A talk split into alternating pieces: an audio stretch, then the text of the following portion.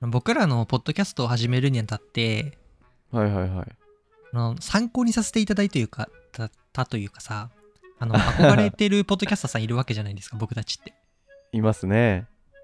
あのゆとりっ子たちのたわごとさんっていうのがねあのえ OL2 ー人でやられてるポッドキャスターさんで、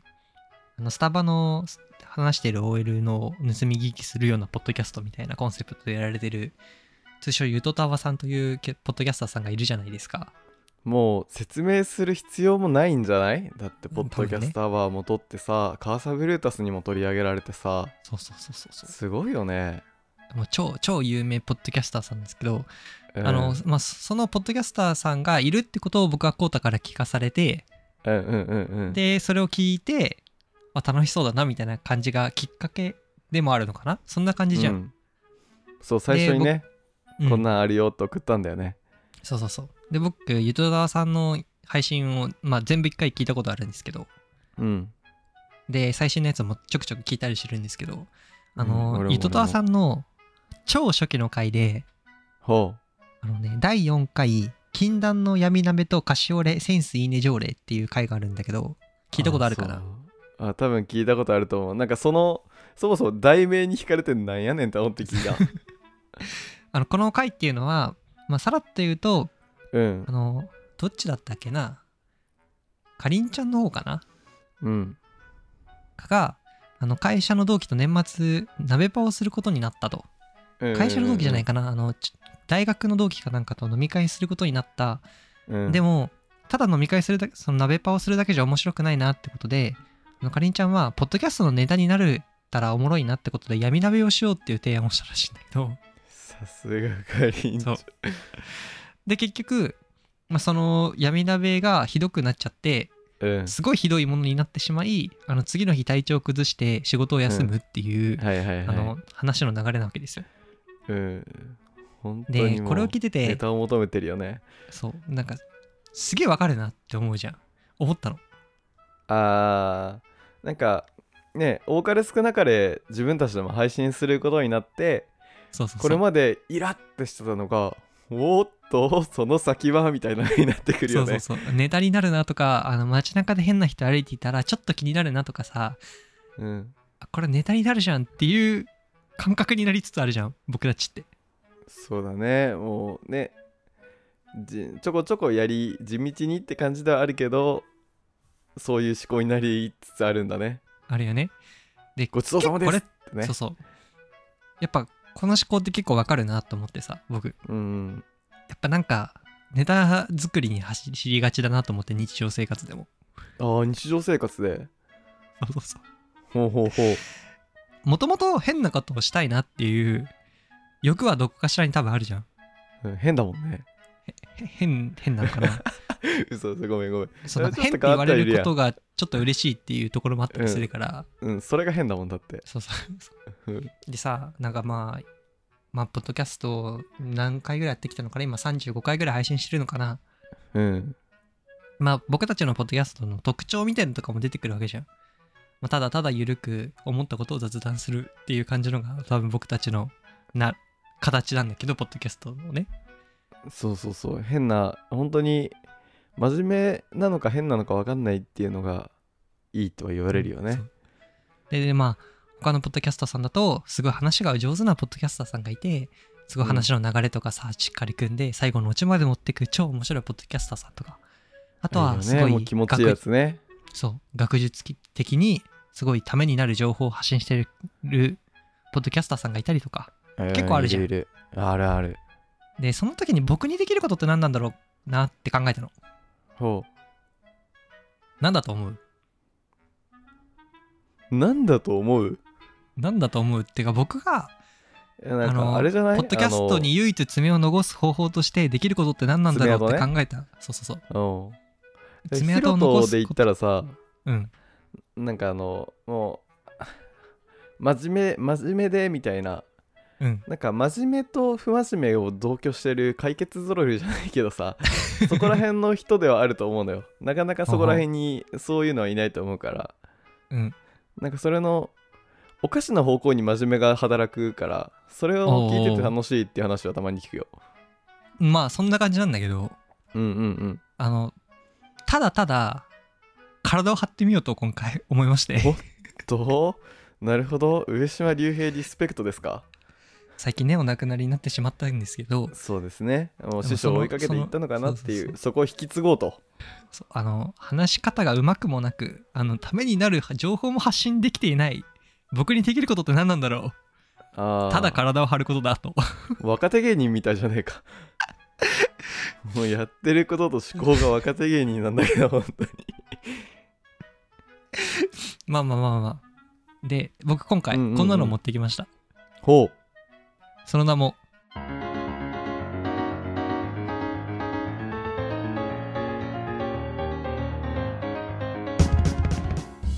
第2回現実は妄想見極め大会クレイジーバージョンおイエイお待ってましたこれはもし継続して聞いてくれてる人だとあれだけど初めて聞いた人のためにちょっと一回まあまあ人気が出たコーナーがあってうんうんヒロトが現実と妄想を織り交ぜながらうんうん一つの事柄を何個か事柄を話してってどれが妄想でどれが現実なのかっていうのをリスナーさんと僕コーダー考えるっていう回があるんだよねそうそうそうそれのまあそれ第は2回を持ってきてくれたんですかそうなんですよ。あのね、第12回ぐらいで、あの、第1回も、現実は妄想見極め大会っていうものを配信したんですけど、うんうんうんそれの今回は、あの、普通の人とか一般の人が普通だったらやらないだろうな。 何バカなことしとんのっていうことをはいはいはいエピソードとして6つ持ってきました。あーなるほどねなんかゲームとかのボードゲームの「キャットチョコレート」っていうのがあるんだけどそれが日常編っていうのがあったとしたら、第2回の非日常編みたいなのを持ってきたってことそねうそうそうそうそうそう。宇宙人にさらわれたみたいなそうそうそう。で、えっとね、エピソードの数としては、うんえっと、6個用意しました。 6個ほう6つのエピソードの中で、えっと、今回うんはうん実際にやったエピソ、やったことがあるのが1つだけあります一つだけああ1つだけあじゃりまあす6つのうち5個は実際にはやってない空想の実こと際にやってはなねい、でもちょっとやってみたいなって思うところがあるものだからおおじリアゃあリティはこれから現結構あると思実うになる可能性はあるけどなある今けのとどころはまだ現実になってないってことねそうそうそうでも今の時点で僕がやってることが6つの中に1つありますのでおおなるほどそれを今回当てていただきたいなとああそれは難しいかもあれってことだよねあのやろうとしてたことが何個かあってそのうち1個はやりましたってそういう話そうそうそうそうそうそうああで残りの5個はやってないからそのリアル感を探してこれだって当てなきゃいけないそうの、ね、そうそうそうそう当てていいしでまあその6つのエピソードも結構馬鹿げたエピソードが多いので お本当にやったらどれかっていうのはー感じる部分があると思いますのであー楽しみ楽しあの僕のバカただただ体を張ったバカらしさを今回ちょっとぜひ楽しんでいただいたらなとみ 思いますおーじゃあリスナーさんはこの回いつもクレイジーグレイジーの回は、まあ、2回目だけど2回に分けて1回目をヒロトの妄想改編2回目をコータのかん回答を考える編って大体分けるんでね、うんそうあの僕が6つのエピソードを話す回だから問題編と、うんあの回答編に分けさせていただきますのでぜひ楽しんでいってください今日はおーいいね温泉でおしゃべりする男子二人組昔なじみの友達で片や大学院生片や会社員あなたも二人が話すたわいもない会話を小耳で盗んでみません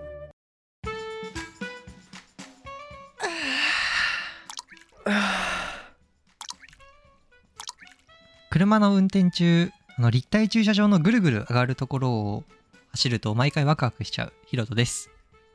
でっかい立体駐車場で迷ったことがありますコータですでっかい立体駐車場って迷うかすっごいさあのでかくてさうんそのなんか真ん中ぐらいの階に泊まったのうんうんうんで表示が異様に小さくてさはんはんなんか下がってたら上がったんだよね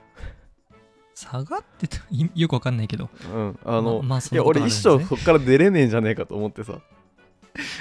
なるほどねまあ うん出れたけど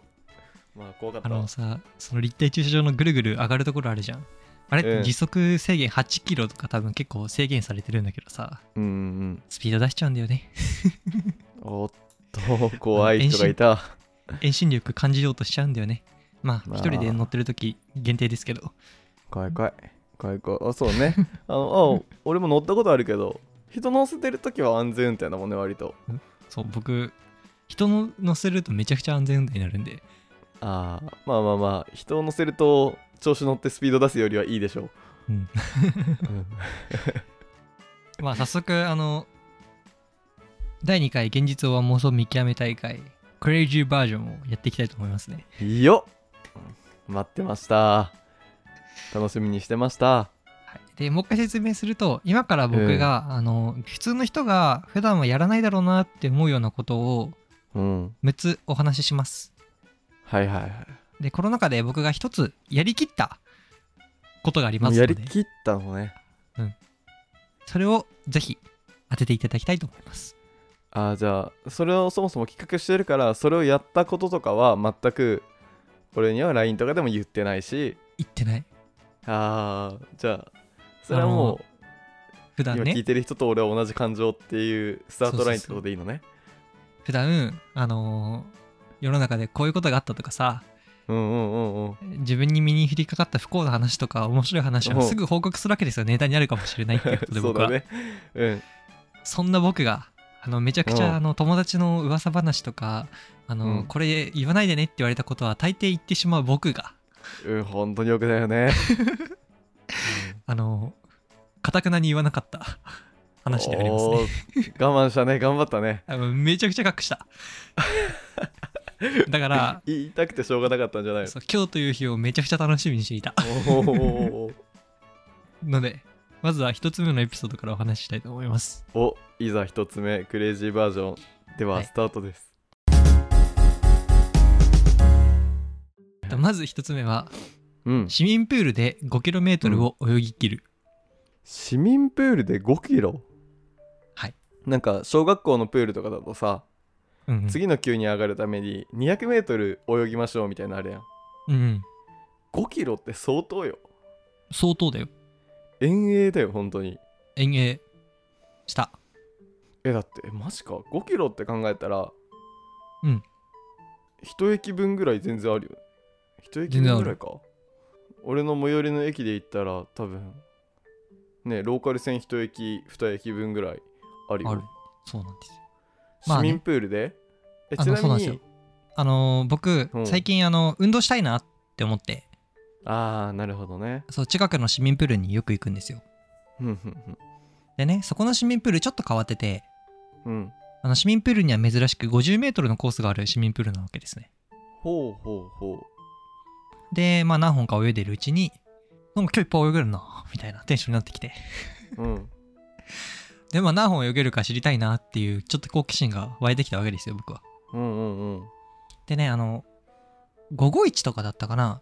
午後1の時間だったね、うんご飯食べて行ったからで結構空いてる時間だったのあとコロ,、まあうんコロナの影響とかで多分人も少ないんだろうね、はいはいはいでまあ人の邪魔にならない程度で思う存分泳いでてうんでまあ 50m の試しに10往復してみたの1キロね、うんうんうん泳いでみたらなんかいけるなみたいな でまあおー2 0キロあじゃあに10往復30往復してったら、まあ、ちょっと辛くなってきたけど僕キリが悪いの嫌いなんですようんでせっかくだったらなんか5キロってキリいいなと思ってうん泳ごうと思って泳いでへえでまあ上がったのが夕方ぐらいだったから、まあ、34うん時間ぐらいは泳いでたってわけですね、 50往復ってことだよね50往復ですはあえちなみに何泳ぎえあのクロールとバタフライ平泳ぎをあの掛け合わせてあバタフライはしてないね疲れる疲れるそんなこと したらクロールねクロールと平泳ぎね、そうですいやーでも相当だよでもね、でもいいよね水泳って本当に全身使うスポーツだって言うもんねそうそうそうそうそう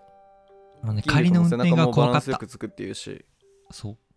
あの普段使わない筋肉を多分使うじゃん うんあの運転中にどっかつっちゃうんじゃないかなと思ってさ うーんすごい怖かったよね帰りの運転はあー50え50往復っていうのはそれは計うん累計なのか、もうあ1回目息足使ういのやいやいや累計累計ああ累計か基本的にね1キロずつぐらいには休憩してるねああだってさそういうことか市民プールでさあのひたすら泳ぎ続けてるやつがいたら怖くない怖いだか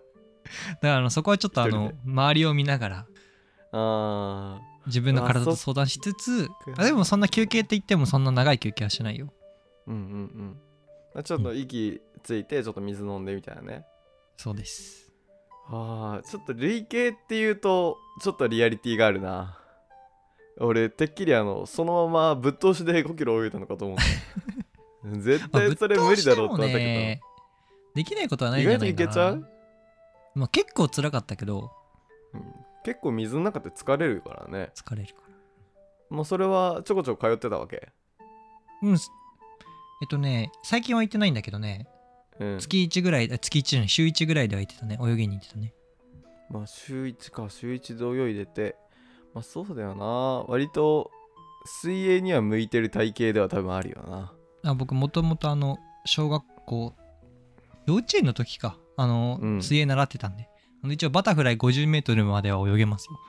あバタフライ泳げるんだ、うんあじゃあしっかりやってたね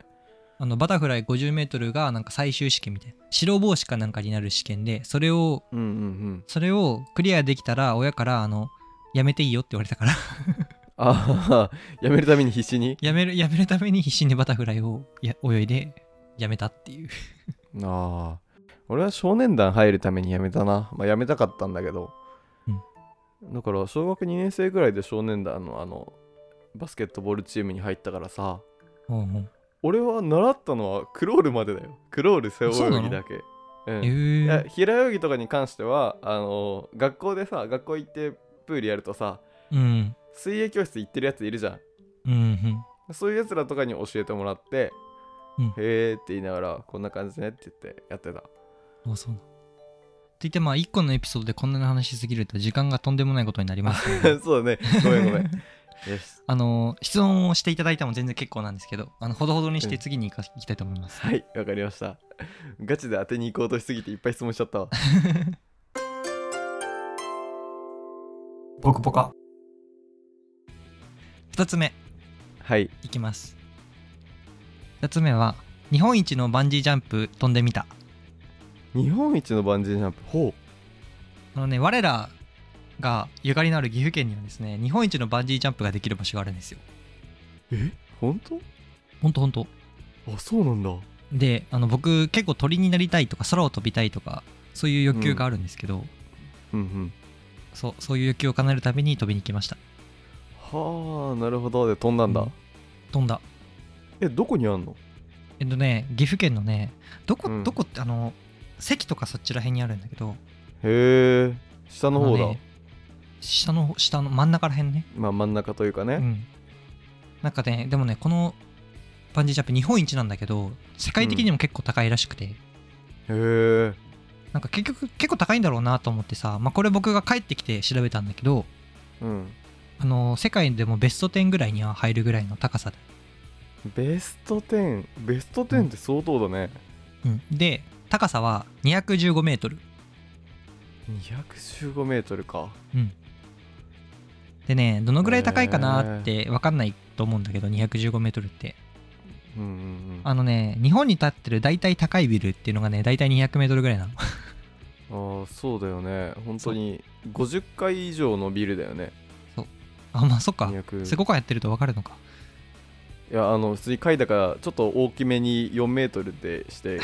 ざっくり割っただけなんだけど今もうちょっと多分50メートルね、うん50階以上あるだろうけどでなんかリアリティを持たせてもらうみ持ってもらうためにあの、うん大体200から250メートルぐらいの高さのビルをちょっと調べてみましたおおすると、えっと、東京でいうとねミッドランドとかうん六本木ヒルズ、東京都庁渋谷のスクランブルスクエアだとかそういうのは結構200から250メートルぐらいの高さで、うーんで大阪でいうと、まあ、アベルハルカスはすげえ300メートルぐらいあるんだけど、うんうんうんうんえっとね、大阪府庁のビルとかそういうのが230うぐらいとかだったかなで名古屋でいうとあの、うん駅前にあるセントラルタワーとかが200メーんあーートル丸い丸ビールね丸いビールねそうそうそうそうなのでまあその上から飛び降りたっていう感じで考えていただいて うわーそれはすごいな飛び降りって言ってもそんな高いとこ選ばないぐらい怖いよそれはだってさせっかくだったら日本一やりたくない飛び降りたいっていまうあのさそうだよねどの道バンジー飛ぶんだったらハウステンボスのバンジーではないよねそう そうよくあるね商業施設があるさ2 3 0メートルのそんなねバンジージャンプじゃなくて、日本一とへええもう本当に橋の上みたいなそうそうそうそうそう川みたいな名前忘れちゃったんだけどね感じ、うん、新新なんとか橋っていうなんか結構難しい感じで書かれてる震橋災があって橋あ絶対違うね震災橋違う違う違うそこから、あの外国人の人がねあのスタッフなんですけどそういうところっておーおーおーであまりにも高すぎてあのうんってなった時の体の衝撃が半端ないということでへそのうんっていう体の衝撃を軽減させるためにあのムササビスーツが着れるんですよえマジであのそうスパイ映画とかであるやつそうそうそうそうでムササビスーツを着てあの落ちるっていうちょっとなんかかっえめっちゃいいくなっていう感じでできるえ行きたい おお行きたい行くいいねおマジかへえこれが2つ目2つ目あちなみに言いますおとーあの料金は2万5000円でした高っあそんなする、まあ保険料とかそういうのがあるとかまあ、まあそう215いメうートル施のと設ころからだのとね維持費も必要だろうからね、あとその人件費的に多分高いんだろうね外国人雇ってるから、ま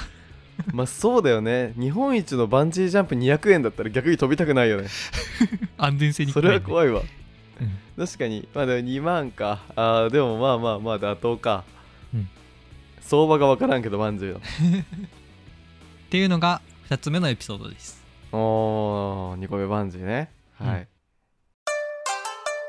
僕らのポカポカ妄想日記続いて3つ目はい熱田神宮から伊勢神宮まで105キロ歩いてみた熱田神宮から伊勢神宮ほう相当だねそう名古屋の僕あそうそうそう名そ古う屋とか愛知熱田神宮から三重そのう伊勢神宮そうあのね愛知県の熱田区ってところに熱田神宮っていう有名な神社があるらしいんですけどあるんですけど、まあここ日本で見ても大きいよねそうで僕熱田神宮結構地元なんですようんうんうんうんで僕今年翻訳で僕もだでえコート後役でしあょ違うわ違う違うあそっかうんそうだね早生まれ僕だあの早生まれなんで今年翻訳ででまあうん厄払いしに行かなきゃなってまあ熱田神宮に行ってきたら、まあ、うん熱田神宮も行ったけどなんか伊勢神宮ももね別に熱田神宮からそんな遠くないんですよ伊勢神宮も電車で行ったら2時間ぐらいで行けるんですねそうね電車で行ったらねそうそう電車で行っだかたらまらあでせっかくだから、まあ、熱田神宮から伊勢神宮まで行くかみたいなノリになってせっかくっていう言葉を今国語辞典で調べようとしてるんだけ どわけがわかんないわどういうことえなんかさあれじゃない歩いて行ったらさよりご利益もらえそうじゃないっていうかあのえ役でもさ熱田神宮から伊勢神宮って言ったらさ、結構山あり谷ありじゃないうん、うん、海沿いを歩いていけるからさそんなないんだよあーそ山っかそっち歩いていけばそうか、高速の方じゃなくてねあそうそう高速のだとちょっと内陸の方走ってっからあの結構山っぽくなるけど、あの三重のねあの上半分ぐらいの海沿いをねずっと歩いていくっていうう、んまあねでまあ伊勢神宮っつっても三重の愛知の県境っていうのももっとね入ったとこじゃんうん、真ん中らへんだね三重県の、うんまあ、そこまで歩いていきましたあらえ帰りどうしたのあれ帰りは電車 さすがにねあの舐めちゃいけないなと思ったのが あの結構ね結構辛いよそうだよねあの歩いて帰ろうとは思えない距離だね100 105キロっていうのはえー、で、まあ、具体的な日程としましては、まあ、僕2泊3日の旅にしました今回はあーそういうことか今そこで暴いてやろうと思ったんだ けど2泊3日は妥当だなあちなみに言うけどあの僕このためにめちゃくちゃ練ってますからあのどこれもああ,、ーさすがやねの結構完璧に仕上げてきてますよ、いやそうなんだよねさっきからさちょっと数字で攻めてるんだけどさ、うんちゃんと休んでたりとかね水泳うんもうん、実際にリアル自だ分がやったらどうかなっていうところを考えてきているのでああじゃあもうあそうだね今今後やるやるかもしれないからそう計そう画っそうてそうそうそういう意味では立ててるんだもんねそうそうそうそうでまあ具体的な日程は2泊3日にしましたうんで、まあ、なぜ2泊3日にすると2泊3日かっていうとあのまあ神社って午前中参拝した方がご利益があるらしいんですよへえあなんであまあヘトヘトな体で夜着いて夜から参拝するみたいなのもありかなと思ったんだけど、まあ、せっかくならね、うんどっかで休んで朝からお参りした方がいいなってことでまあまず1日目出発して、朝のねはい8時ぐらいに熱田神宮着いてお参りして、で9時ぐらいから熱田神宮出発して歩いたわけですようんであの1日で1 0 0キロ歩くと24時間かかるんですようん1 0 0キロってでもなんか夜通し歩くのはバカらしいなと思ったんでそれはきあついのな70そう75キロぐらいの地点のうんあの快活さんに体をお休めさせていただいてうんあの快活っていうのはシャワーもあってね休憩できるんですよ、はいはいはいなのでそこでちょっとそうだね体を一休めしつつ、うんまた次歩きましてでまあ大体伊勢神宮の近くにあの快活伊勢店っていうのがありましてね、まあ、そこの快活伊勢快活ばっか店でまたあのシャワーとあの体を一休みさせていただきまあ、次の日の朝からあの伊勢神宮の下宮と内宮を参拝させていただいてうん帰ったっていう感じです、そうね快活が分かんない人のために言うと漫画喫茶じゃそうなんだけどそれにプラスしてカラオケとかビリヤードとかもうあの、うんまあ遊遊べるものがいっぱいあるプラスで、まあ、個室の漫画喫茶的なところもあって寝れるみたいな感じだそようね、そうそうそうそんな感じう、ん、の拡張版みたいな感じだね漫画喫茶そうです、まあ、ちょっといいちょちょっといいってわけ、まあ、普通の漫画喫茶ものコーナーもあるしっていう感じですねまあねちょっと小綺麗にしてたりとかね、うんその分ちょっと値段も張るけどみたいなあーそっかはいそう泊まっ旅館には泊まらなかったんだビジホ旅とか館にもとかビジホも考えたんだけどうんあのね着く時間がなんせ読めない部分があるわけじゃないですかああまあね自分の体との調子なわけでうんなんであのいつでも入れていつでも出れる場所の方がいいのかなっていうふうに組んであ快なる活ほどめっちゃ便利だなっていうふうに思って使わせていただきましたちなみにご飯は何食べたご飯はコンビニによっていっぱいあでもねあの伊勢神宮では参拝した後に、うあのんね手ごね寿司っていうね手ごね寿司だっけなうあのん丼、みたいなの食べたはいはいはいあれはあの赤あ赤からじゃない赤福ね、食べたかったんだけど赤ね福うんあのね行った日が1日の日でうんうんで1日の日ってあのね特別なお餅みたいのが出る日でとかうんすごい混むへーんだよねあつたあの伊勢神宮があそうなんだそう。で、まあいいやって。赤福だったらあいつーでも並食んえでるるし。しみたいなそうそう。まあ、帰りに電車の中で食えばいいかなみたいな。うんうんうんんそういう思考に至りまして。直接お店では食べててないですね。あの、本店の川沿いのところでは食べてないです。本当にずっと右歩いてたのん本当にずっと右歩いていたってどういうことう海海際 海際、海際っていうか国道23号っていうのが道で通ってまして、うんあのそこそこの国道23号をずっと基本的には歩くっていう感じでしたね。まあ、基本的にあのあーなるほど Google ねマップで伊勢神宮と熱田神宮を経路検索していただいた道を通ってるっていう感じで思っていただいやーこれのさ結構あれなところがさける。うん。伊勢神宮ってね中部の人たちはちょこちょこ行くじゃない、まあ、ちょこちょこってわけでもないけど、何回かは行ったことあるし、うん、俺らも高専の研修旅行なんかなんかの旅行で行ってんのよ行ってるね、3年生の時に。そうそうそうだから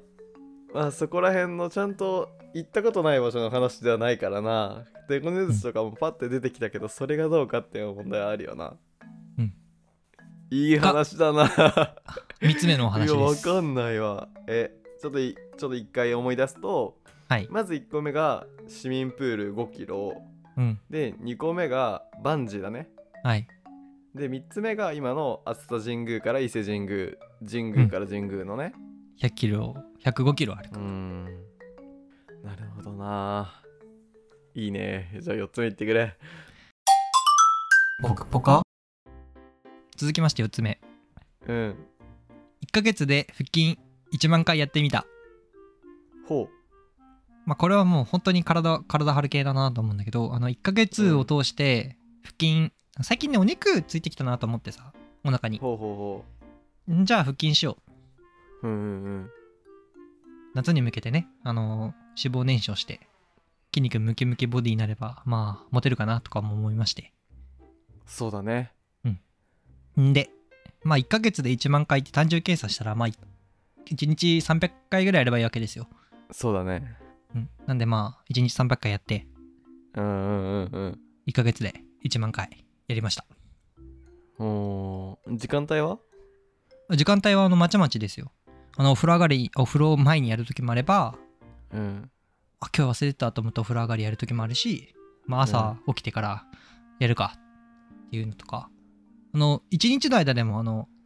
何回かに分けたりはしましたねうんうん足とかに固定したりした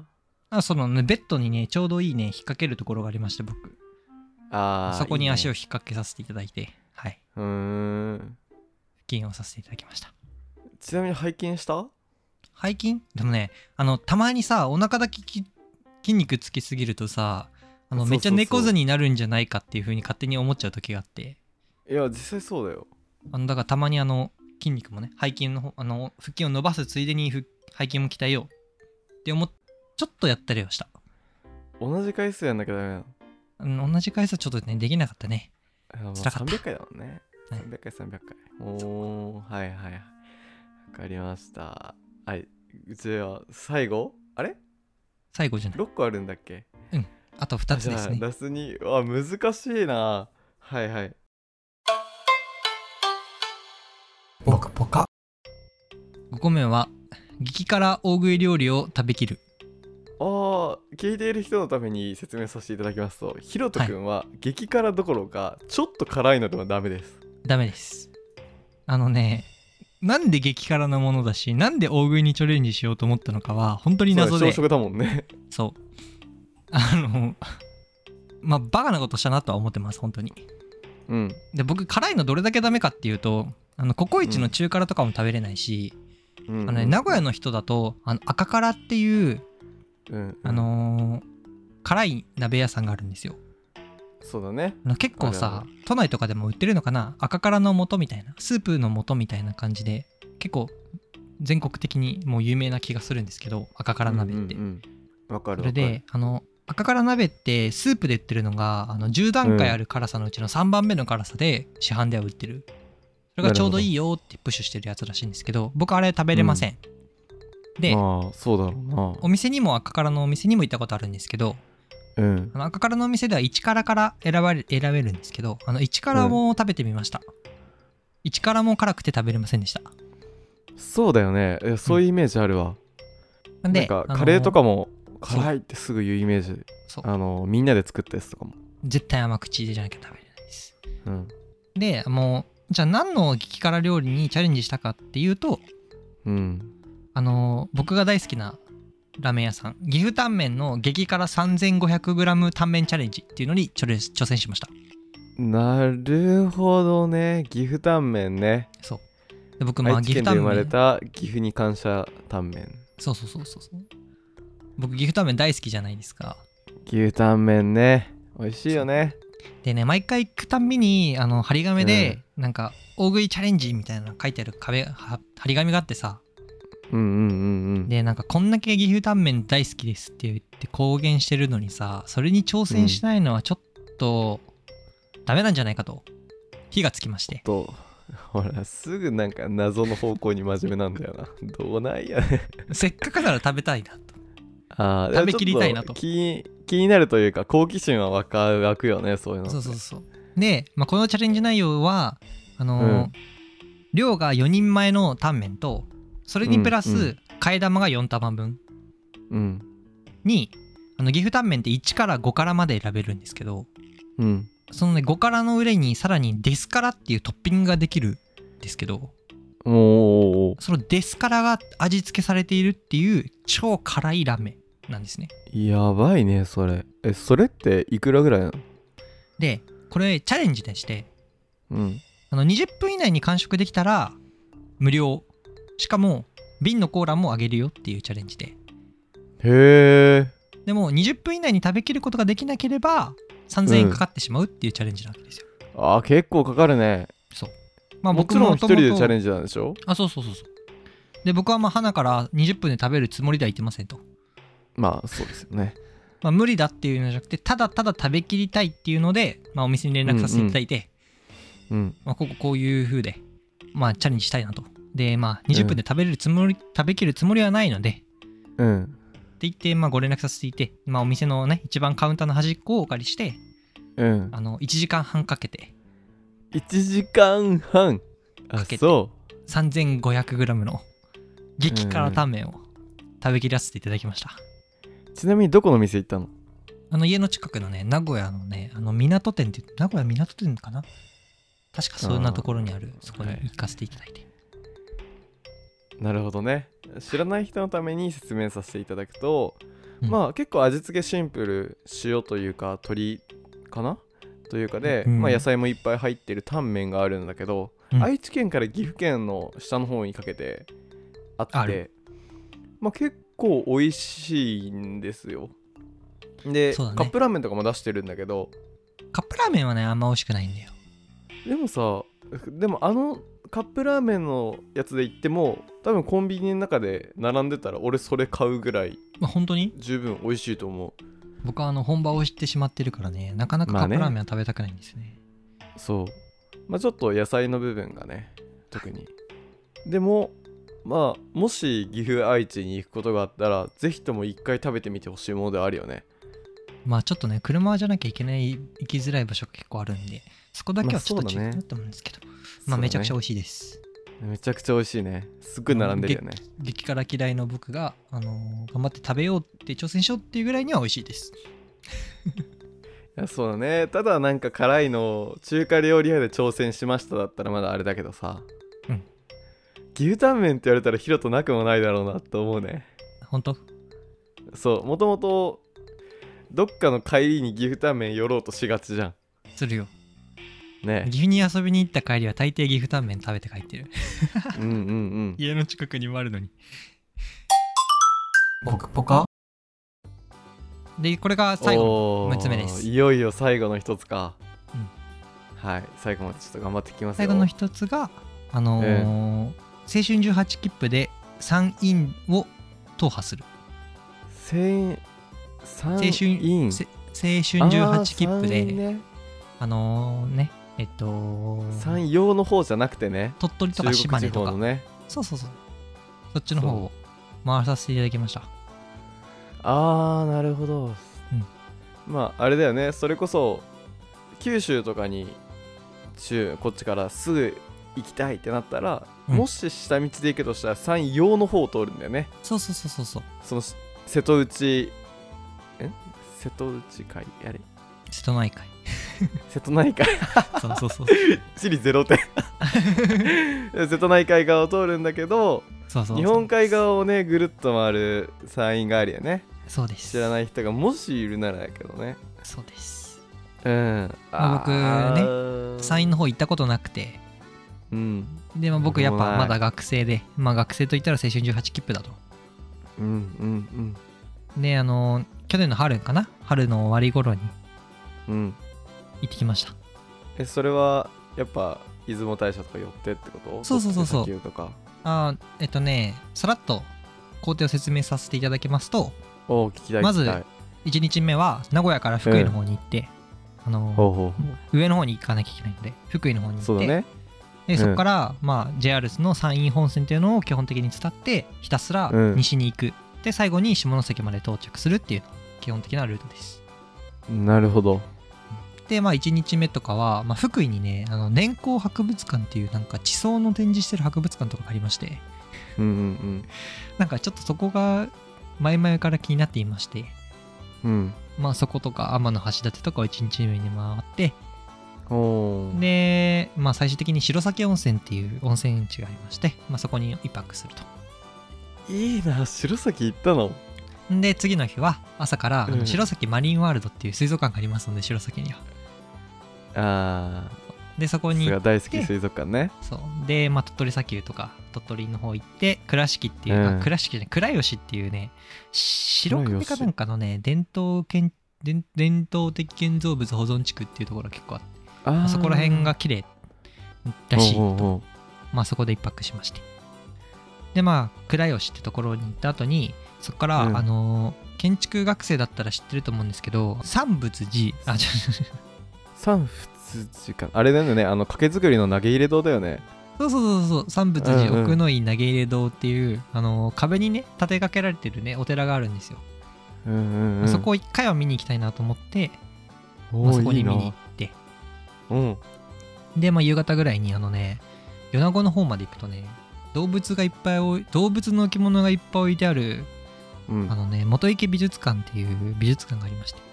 うーんまあ、そこも見に行きたかったのでちょっとそこに行って、まあ、祭りで一泊するのが3日目ですで、まあ、4日目は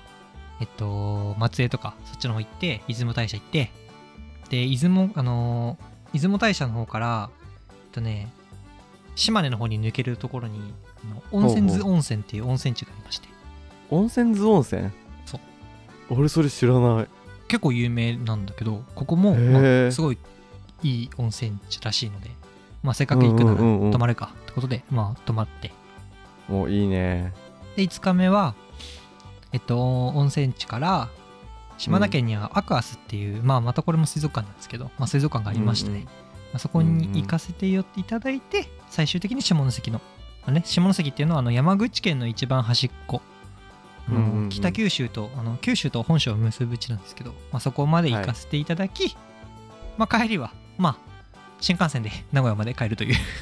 おーなるほルートで、はい、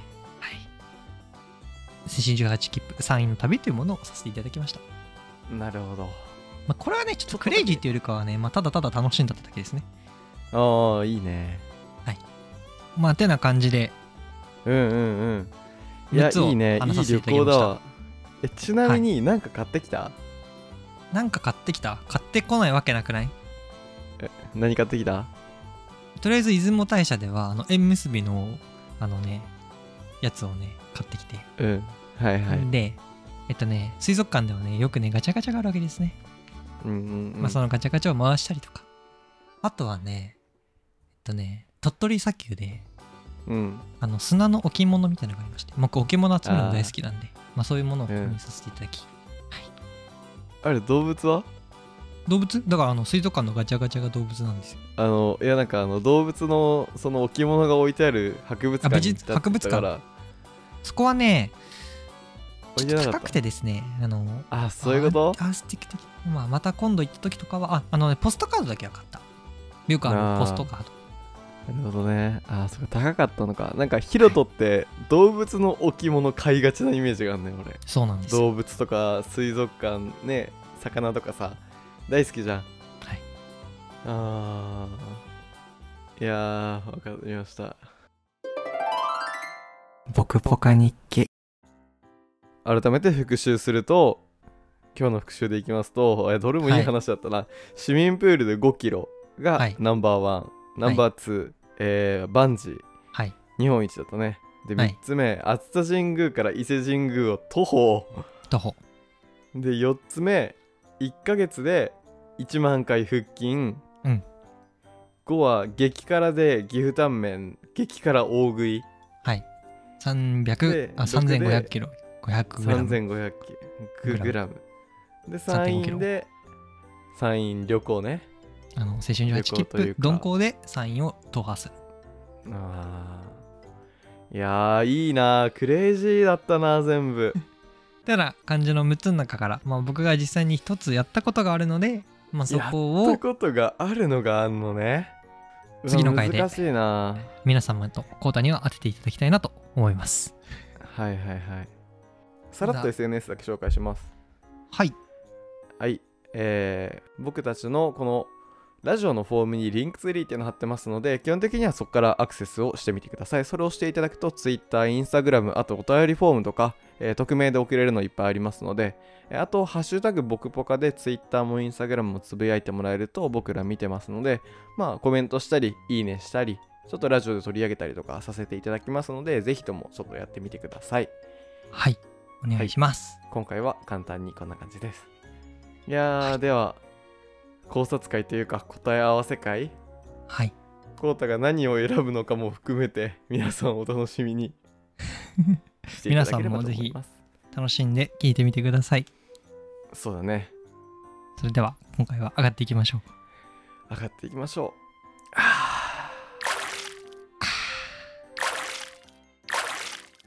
それでは次回うぜひとも聞いてくださいね今日はさい今日も最後まで聞いていただき本当にありがとうございましたありがとうございましたではおやすみなさいおやすみなさい